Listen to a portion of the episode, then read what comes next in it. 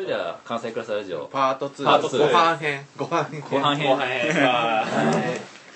今日はいっぱいありますねいろいろ。サッカーすごいお腹空いて大概我々はこううまいものが食べれるっていうのがこうね。じゃあまずの方に近づけて。まずまず今菊回今日さんのはいお土産。買ってきました。た。こ焼きちゃうねん。たこ焼きちゃたこうね焼きちゃうねん。じゃあなんやシフォンケーキですね。なんでやねん。なんでやねんですよねなんでなんでやねふっくら焼き上がってんで。んでこれどえっとそそれは何ですか？これはね何でしょうね。いやだから適当に買ってきたんです。そうなんですよ。あの大阪駅ではい。何かあのお土産を買わないとなと思ってでパッと選んだのがこれですね。これ何味なんでしょうね。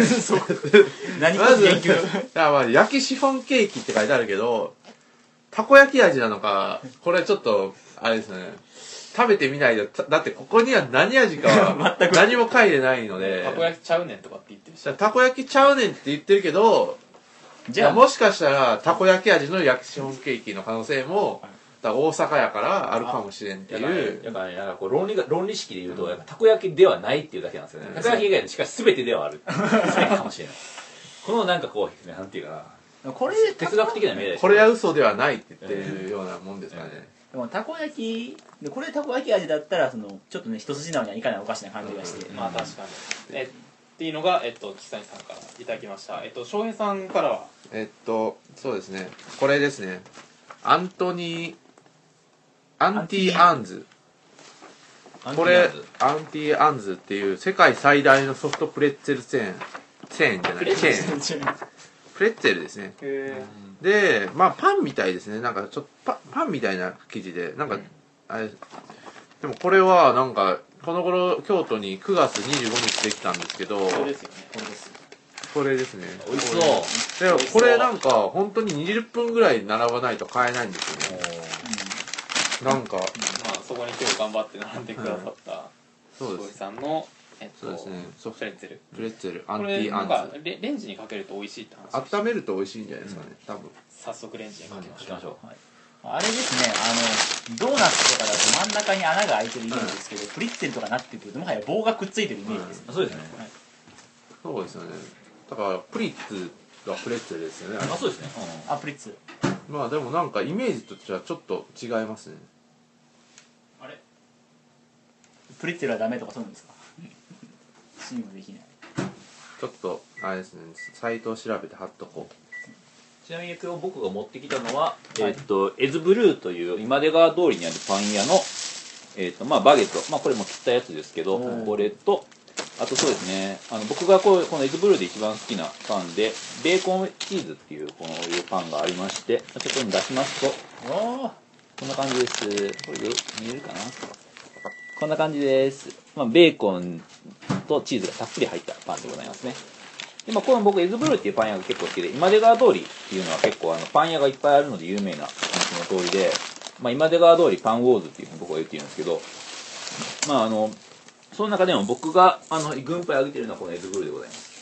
そうですね。まあでまあ、他にも今出川通りいろんなパン屋があるので皆さん、えー、と京都にいらっしゃる時は今出川通りを、まあえー、と100万遍あたりからずーっと西に歩いて、えー、と北の天満宮ぐらいまで歩くとパン屋が6つか7つぐらいあるので全てのパン屋でちょちょこちょこつまみながら、あのー京都パンパン屋巡りっていうのをやってみるのもいいんじゃないでしょうかという感じですかね。でこれなんか今日持ってきてもらってるこいつがすごいうまいあそうですはいそうですそうです。なんか。これは後で多分写真とかに出すと思うんですけどこれはだからベーコなんかベーコンとチーーズがてなんか飯テロをするとこんな感じなんですよね。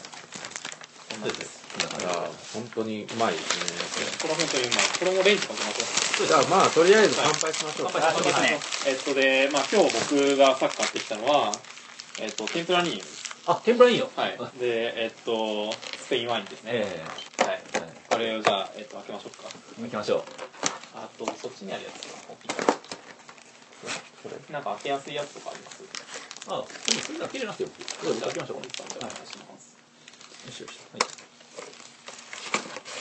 あ、これローなんですか？うん。あと今日カモ買ってきましたおお、すごい。よ、はい、これカモなんであのバゲットとかにつけて。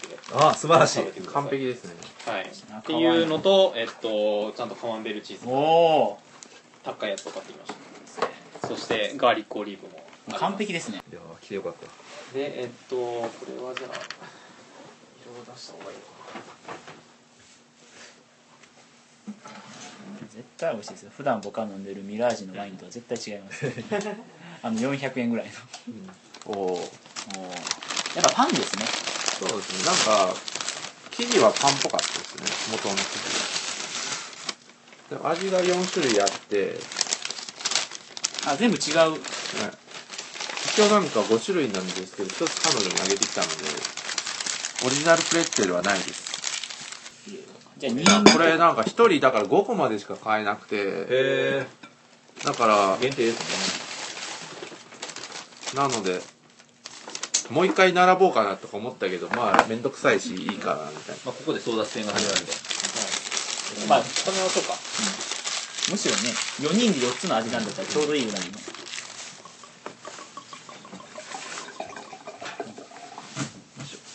やばい。完全に食べ物の映像しか映ってない。まあいいか。何人ぐらい見てるんですかね。何も見てるのかな。まあ反応を見てると今のところ45人っていう。素晴らしいんです。よいしょはいどうぞ。よいしょ。いやーでもこれね一人暮らしなのにワイングラスが4つあるっていうのは素晴らしい。素晴らしいですね、はい。もうもてなし。もう艦隊の準備は万端ですね。すそういうことですごい。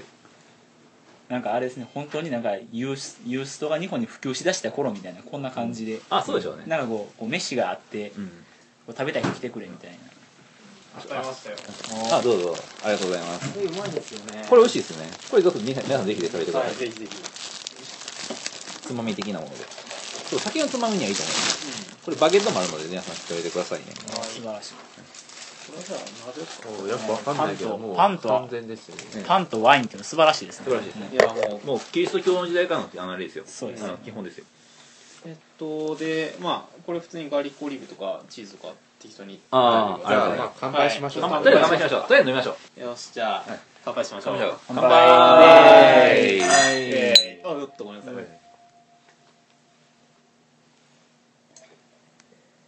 ああうまい美味しい美味しい。これはうまい、おおなるほど。美味しいう。ん。これいいっすね。美味しいですね。なんか開いたらもうちょっと美味しくなるんで。そうまあちょっとあのやっぱ室温でね、ある程度置いとくといいと思いますね。美味しい。いやパン食いながら昼飯食ってこなくてよかったな、いやよかった。ここれ。本当に一個がっつりいきたい感じになりますよね。まあこれちぎりながらどうぞ。はい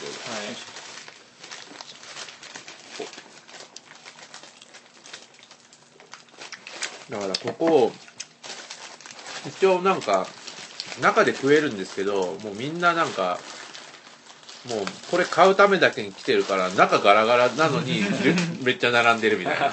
まあそれとデパ地下とかそんな感じのとこ多いですよね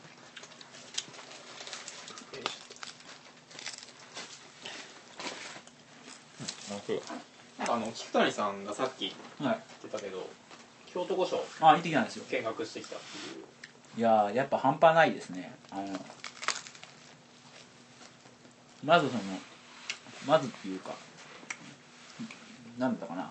新新枕寄せ新車寄せ？っうん。ていうところがあってその新車寄せの解説読んだらその大正天皇と皇后うん。がこう即位するためにこう作られたみたいなそういうことがこう書かれてるわけですよ。うん。要はその人がひ人が来るためだけに玄関を作るっていう発想ですよね。その誰誰かが来るから玄関を作るっていう。うんうんその規模感みたいなのがもう全然別世界だなと思って。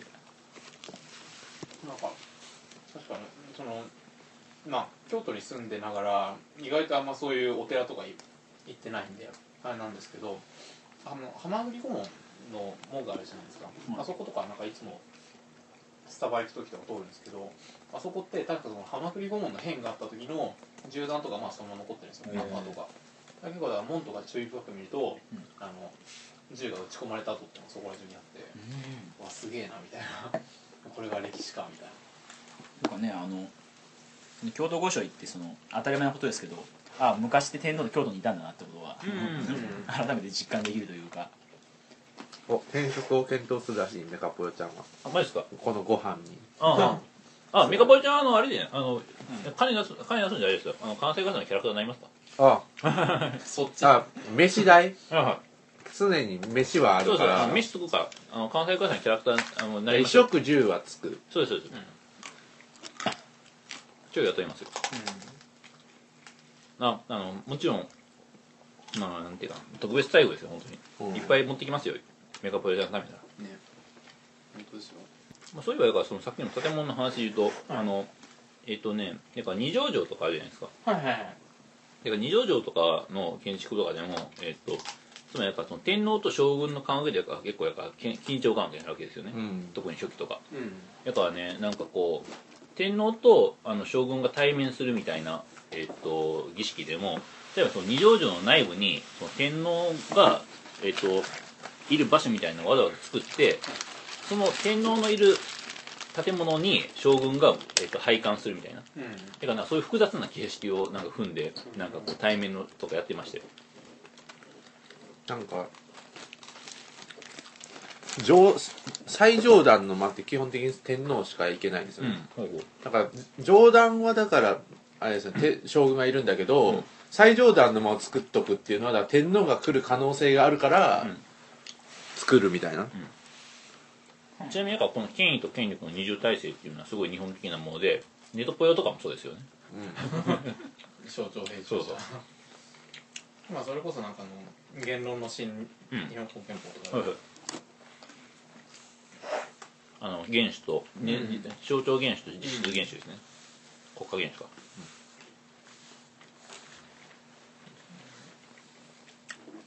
なんか菊谷さんは、はいいやさっきからちょっと気になってたんですけど、はい。なんかずっと神戸じゃないですか。そうなんですよ。ずっと神戸で神戸から京都に来るってどんな感じなんですか？神戸から京都に来る。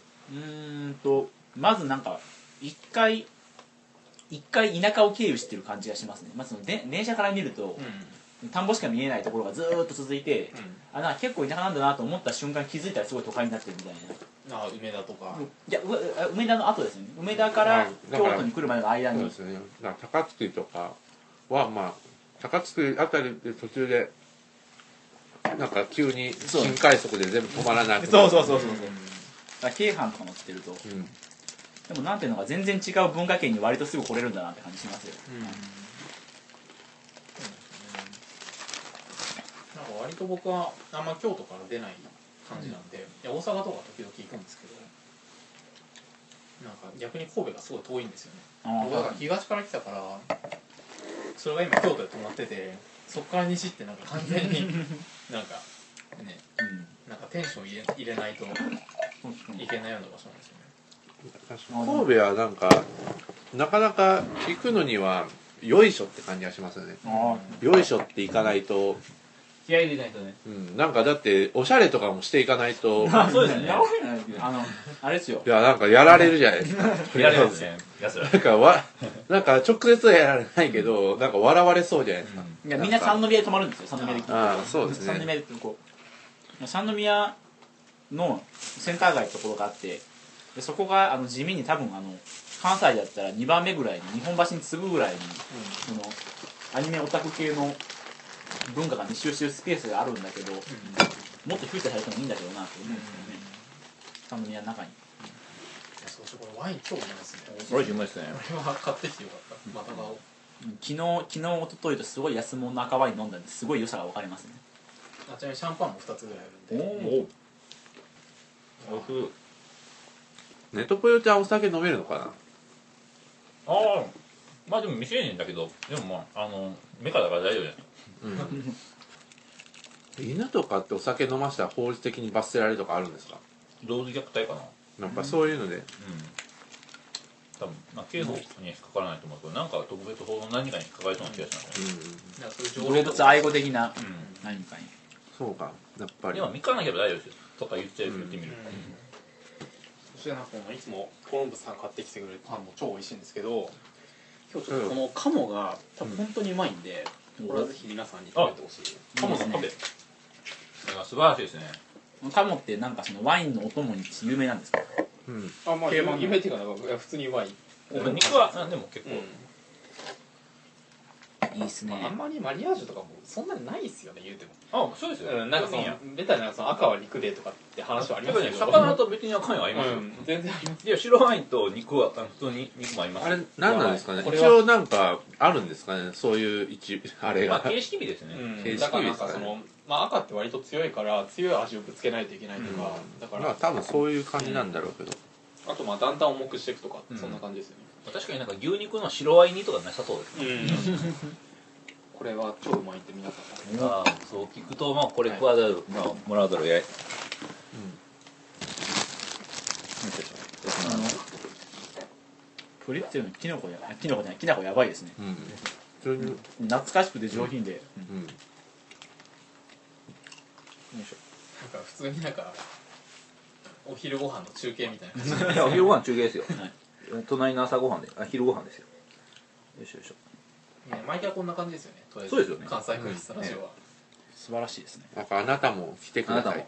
とよしその代わり一つ何か。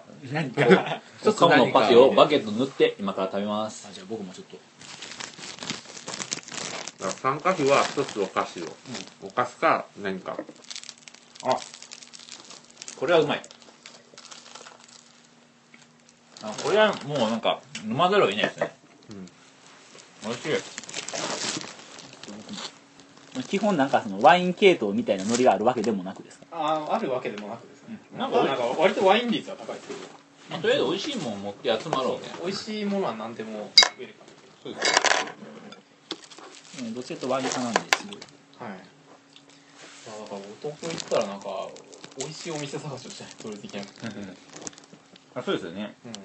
でも東京はいっぱいあるでしょなんかもうむしろありすぎて選ぶのに困るような。うん。ねそれこそ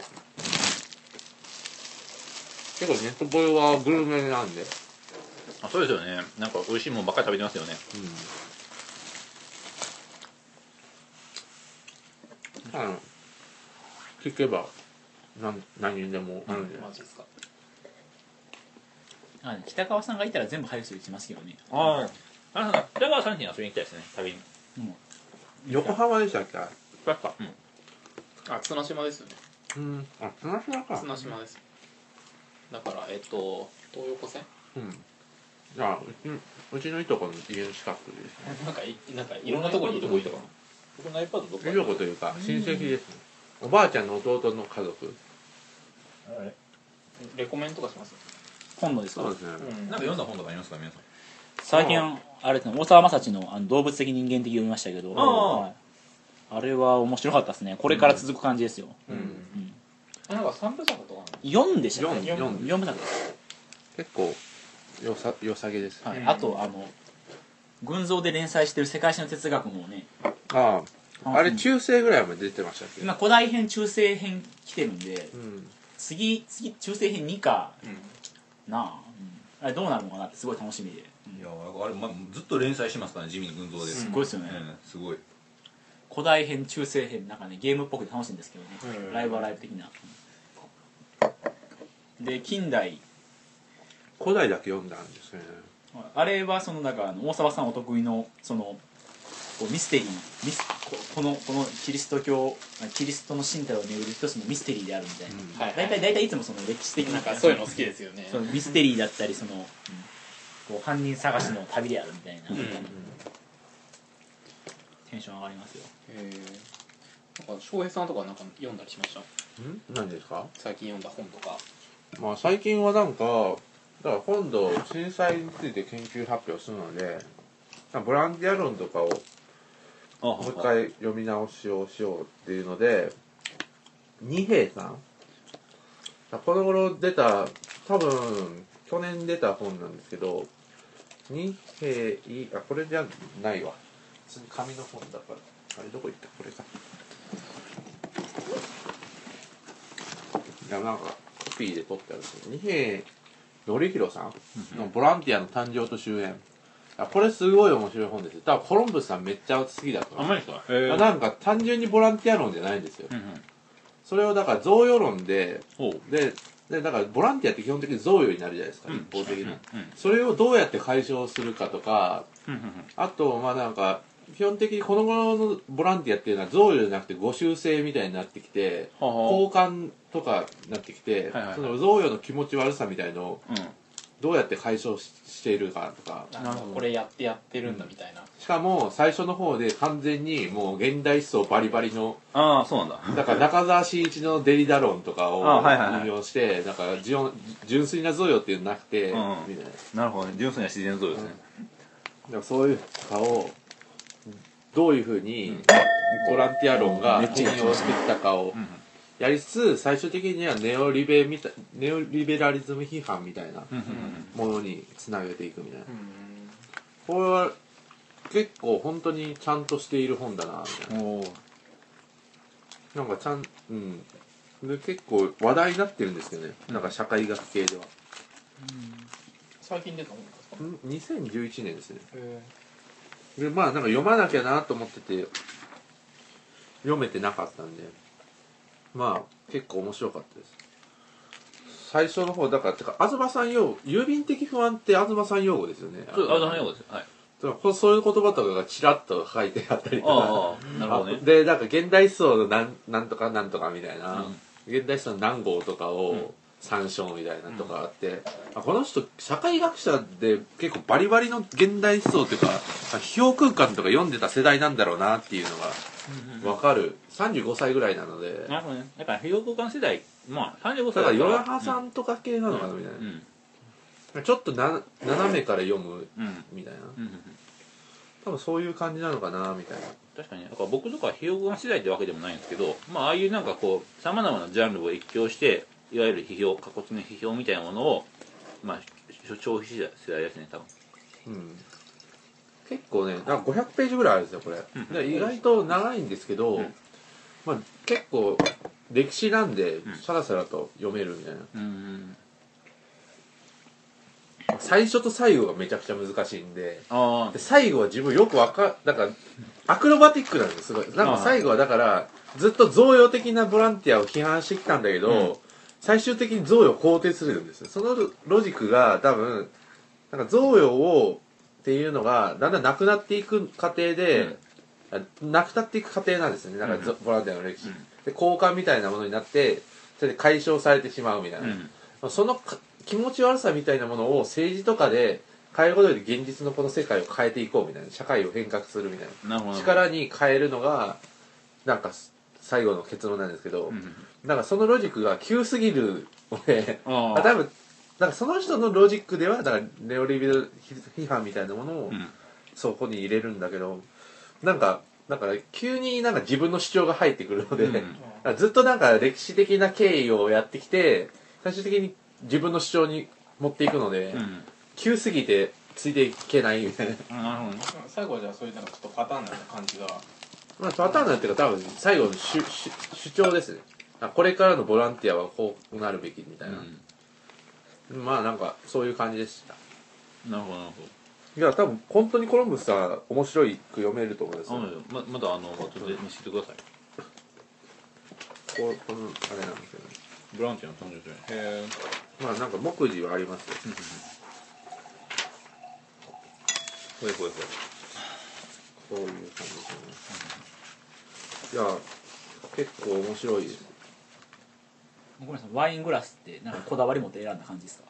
あいや別にないですよ。あいやっていうかこだわり持って選んだらなんかいろんな種類揃えないといけない 確かに。だからなんか白でも赤でも飲めるやつをとりあえずたくさん買おうみたいな。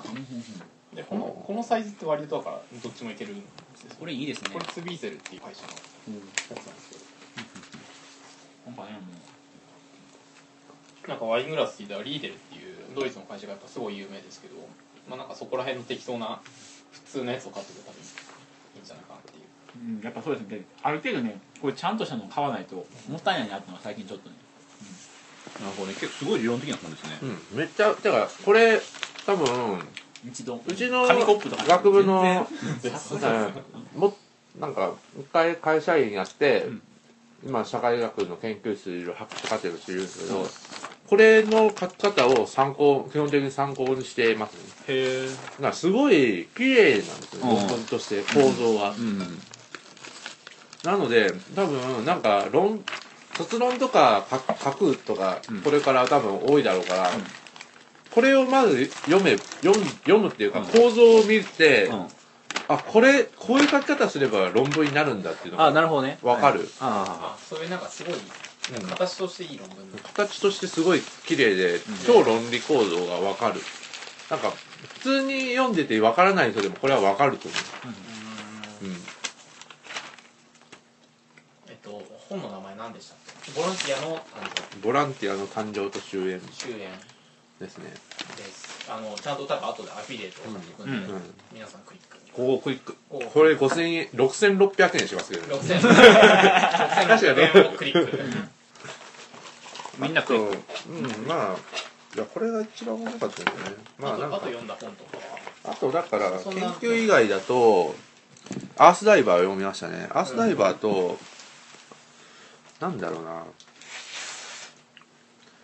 うん。中澤慎一の存在感ですね。うん。アースダイバーでも教授と話したんですけどおもなんか自分はだから説明したんですよ。アースダイバーって本があってみたいな。なんか結構興味深く聞いてましたね。ああええ。あそれこそまあ関西だったら大阪アースダイバーとか呼んだらいいと思うんですよ。うん、だから大阪アースダイバーとかの話も。ああ面白い。んいやあれ面白かったですよ。しかもだから教授的にはだから大阪っていうのは海が近いのでどうしても横になるっていう。うんうんうんだから横の軸っていうのは海の軸じゃないですか基本的に、まあそうですね。大阪でいうと、うん。で京都は縦の軸強いのはやっぱり川でこう遡ってくるからうん。どうしてもさ縦の軸が強くなっちゃうんじゃないかみたいな、うん。海運がだからうん。だからすす水路の関係で。うん。っていうことも言ってましたけどね、そうやっぱりね海っていうのは大きいですよ。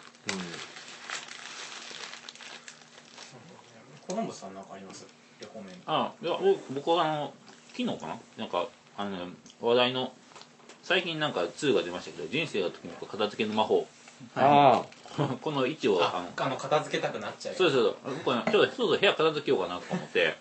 でもでまあ結構ね評判が高いんですよこの人生がときめく片付けの魔法。皆さんなんか単純にえー片付けもよくある片付け本でしょとかしかも片付け本偽装した自己啓発本でしょみたいな。ああれありますね、うん。はい。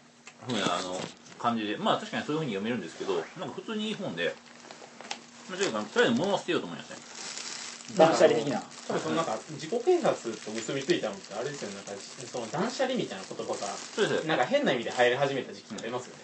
なん。か2年ぐらい前でした。っけ、ありました。ありました。はい、うん、なんかそういうのなのかなみたいな気がす。でるも確かにねこれ題名が人生がときめくなので あのまさに自己啓発。ぶだいぶ入ってないですか？あ そうですあでもなんか別にあれ金スマとかに出てるじゃないですか著者が。あそうですそうです。なんか人気あるんですよね。僕テレビ見てないんですけどなんかぶ僕の親とかもなんかあこんまこんまりでしょみたいなこと言ってて、こんまりって誰だよとか思いながら、まあ、あの著者の人がだからなんか割と可愛い感じの女性らしいんですよね。そうですね、だからあの、まあ、そういう感じででもまあ内容は非常にまともでとりあえずだから僕も物捨てようとか思ってでもでもね物捨てようと思って本棚に向き合った途端昔自分が読んだ本とかが出てきてそれ読みふけちゃったりしてもうダメでしたね。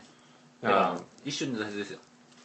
まあその中でなんかこうそういえばと思ってあの発掘した本でなんか結構面白い本が昔そういえばこんな本があったなとかって思って発掘した本をちょっと持ってきてみたんですけどあれですね。ロスジェネ最終号。おー。なんかへーなんか見たことあるな。うん、そうなんですよ。ロスジェネっていうなんかこう昔あった雑誌です、雑誌ですね。まああの大沢信義信新良さん？うん。信義さん。まあこの人が、まあ、し代表とかやってるんですけどまあこれとかこれこれあこんな本あったこれなんかね座談会がなんか熱いんですよ。なんかこう0年代を振り返るとかって言ってもうずっとなんか0年代論壇の話をこの大沢さんとえーっとこの人えーっと誰だ？この無能力費用の人。フルネーム忘れちゃった。えーっと杉田亮介さんかな、杉田あこの杉田さんと、まあ、ずっと対談してるんですけど、まあ、ずっとなんかこういわゆる0年代の、まあ、思想地図昔の思想地図の話だったり、まあ、篠田の話だったり、まあ、南部の話だったりっていうのをしてるんですね、まあ、こういうのもなんかこう、まあ、ノスタルジー消費ですね。重力の3号が出なかったよみたいな話とかですね。重力の3号ってななんで出なかったかというと重力3号っていうのはなぜナムは失敗したのかみたいな特集をドカーンってやるつもりだったんですよ。あの分厚い雑誌でまさに重力的に。しかしまあでもそんなものは出るはずなく鎌田哲也さんとかもなんか岡山でなんかまったりしてるしっていうので結局あの出ないっていう感じですね。ちなみにこの鎌田哲也さんっていう人は、まあ、あの結構東さんとは因縁がある方であの費用の場所はどこにあるかっていうシンポジウムで喧嘩してた方ですけどちなみにあの最近先々週とかのスパであの福田和也さんがあの東京して最近新しく東京ステーションではあのオープンしましたよね。それ東京ステーションで思い出したけどみたいな感じであの八見茂彦さんと江藤潤さんのあのオールドファッションという対談集があったんですけど、まあ、その対談そのオールドファッションという対談集はその東京ステーションホテルで撮ったんですね。でまあこういう対談集とかを出して最近はなんかこう驚くべき組み合わせの対談集とかパーンと出たりとかしないよねみたいな話をしててなんか今だったらそういうのってどんなんがあるかなっていうので、例えば東博樹とこの大沢さんとかあのこの鎌田哲也とかっていうのが出たら面白いんじゃないかみたいな話をして、それに対応して東さんがツイートでそんな話を福田和也がしてたらしいけど僕は乗りますぜみたいなつぶやきをしてて。まあ多分僕のツイート読んだと思うんですけど。だからまあそういうのあったら面白いなと思いますね。ってな感じで。この大沢さんってああれですか？心的批評の人とはまた別ですか？あそうですよあ心的批評はあれですよ。僕はあの大学の講義でえーっとあ本庄守さんって。来ました本庄守。るいやあのあの人と僕すごいあの大学の講義でしてもらった本庄守さんに、うん。つまりその敷島さんですよね。うん。でツイッターでもフォローなんですけどあの人もなんかね呼んで呼んではりましたね。ああ本庄さんは心的評はどう評価しましたか？うーん心的批評どう評価えーっとなんだっけ宮沢賢治論うん。かなん大沢さかんもですね、うん、あれ良かったですよ。あれね何でしたっけ？あの宮沢賢治論、いやすいません。結局彼が何を言ったのかわかわかんないけど結局そのなんかその共共同体的なものうん。に対して自分はちょっとあのアレルギーがあるなみたいなことを言ってたなっていうのを覚えてるんですけど、でも本庄守さんどうでしたか大学の講義とか。いや面白かったですよ。あの面白かったですしなんなんていうのかその例えばそのベケットのはい特集をするわけですよ、うん。でそのベケットについて特集した時に、なんかそのベケットはなんかすごいなんか高貴なものって思われがちだけど例えば五道を待ちながらあれは基本的には漫才であるみたいな話をしてあれはそのなんか初期のダウンタウンの漫才と非常に近いものを持っているみたいな話をして結構そのアクロバティックな感じで面白かったですね、それはなんかあのどっちもテンプに沿って動いてるいやどうなでもでも正直そのベゲットの論文を自分なりに漫才チックにしてみたっていうのを一人で演談でやってる時の印象が残りすぎて。い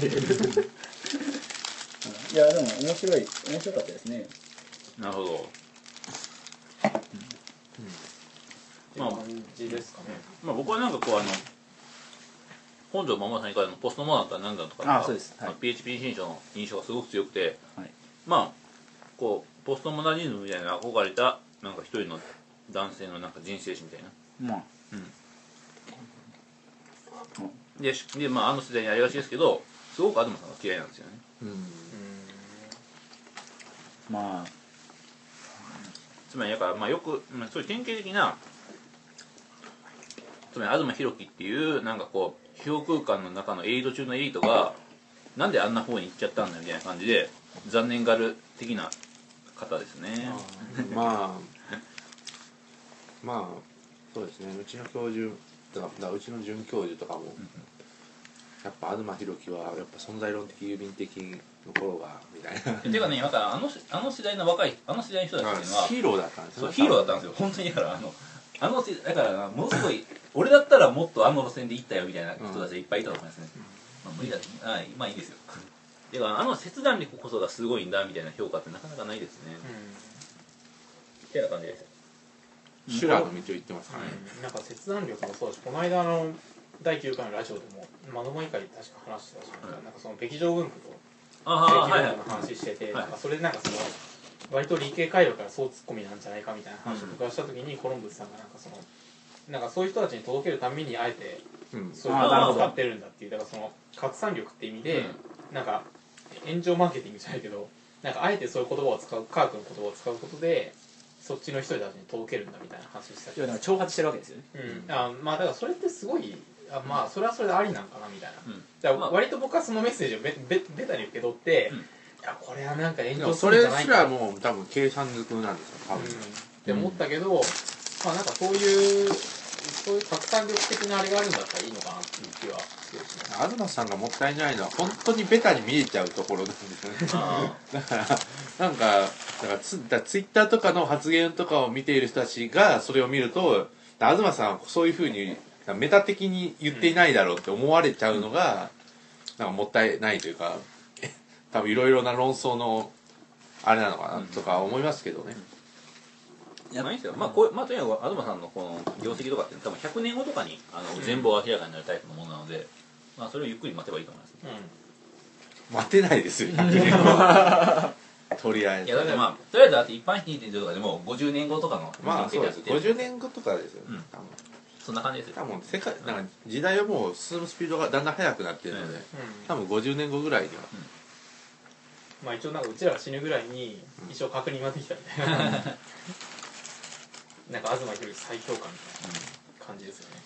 なんかハジヤズを昔作ってた時にまあ絶対にだからあの将来的にしても東さんの電気とか加工して出てくると思うんですけど、絶対ハジアのスタッフとかにインタビュー来ますよ。なんか最後らへんとかなんかもう一回やろうかみたいな。いいですね。いいですね。なんかハジアズのハジアの編集に関わった、えっとえっと小林翔平はこう語るみたいな。いやあの時僕たちはねみたいなあれでしたっけ？なんかで出るんでしたっけ？東博樹解説本みたいなのが。あそうです。あそういうのは出るっていう話もありますねそれは、はい。そういえば。楽しみですね。そういえば。楽しみですね。楽しみですね。楽しみですよね。いやそれは今話していいんですか？あいや楽しみなのあのた楽しみなのは間違いないです。まあ楽しみなのは間違いないですけど。わ詳しいのはよくわかんないですけど。どんな、まあ詳しいことはちょっとよくわかんないけど誰が関わるのかもよくわかんない。ですまあですね。一体誰が東博之をまとめるのかそうそうそうーおかなり気になりますけど、まあだからまあ楽しみに待って、ま、お待ちしてますみたいな感じですかねあチーズ。チーズ。はいカマンベールです。あ結構高いやつおいいんですかその。あ切りましょう。これあいやそのあこれでいきますか。あいやあの一応ナイフとか。お。後で切りますじゃあこれちょっどうしようかな。んかパート2そろそろこんな感じですね。まあ、はい。まあ。じゃあ一回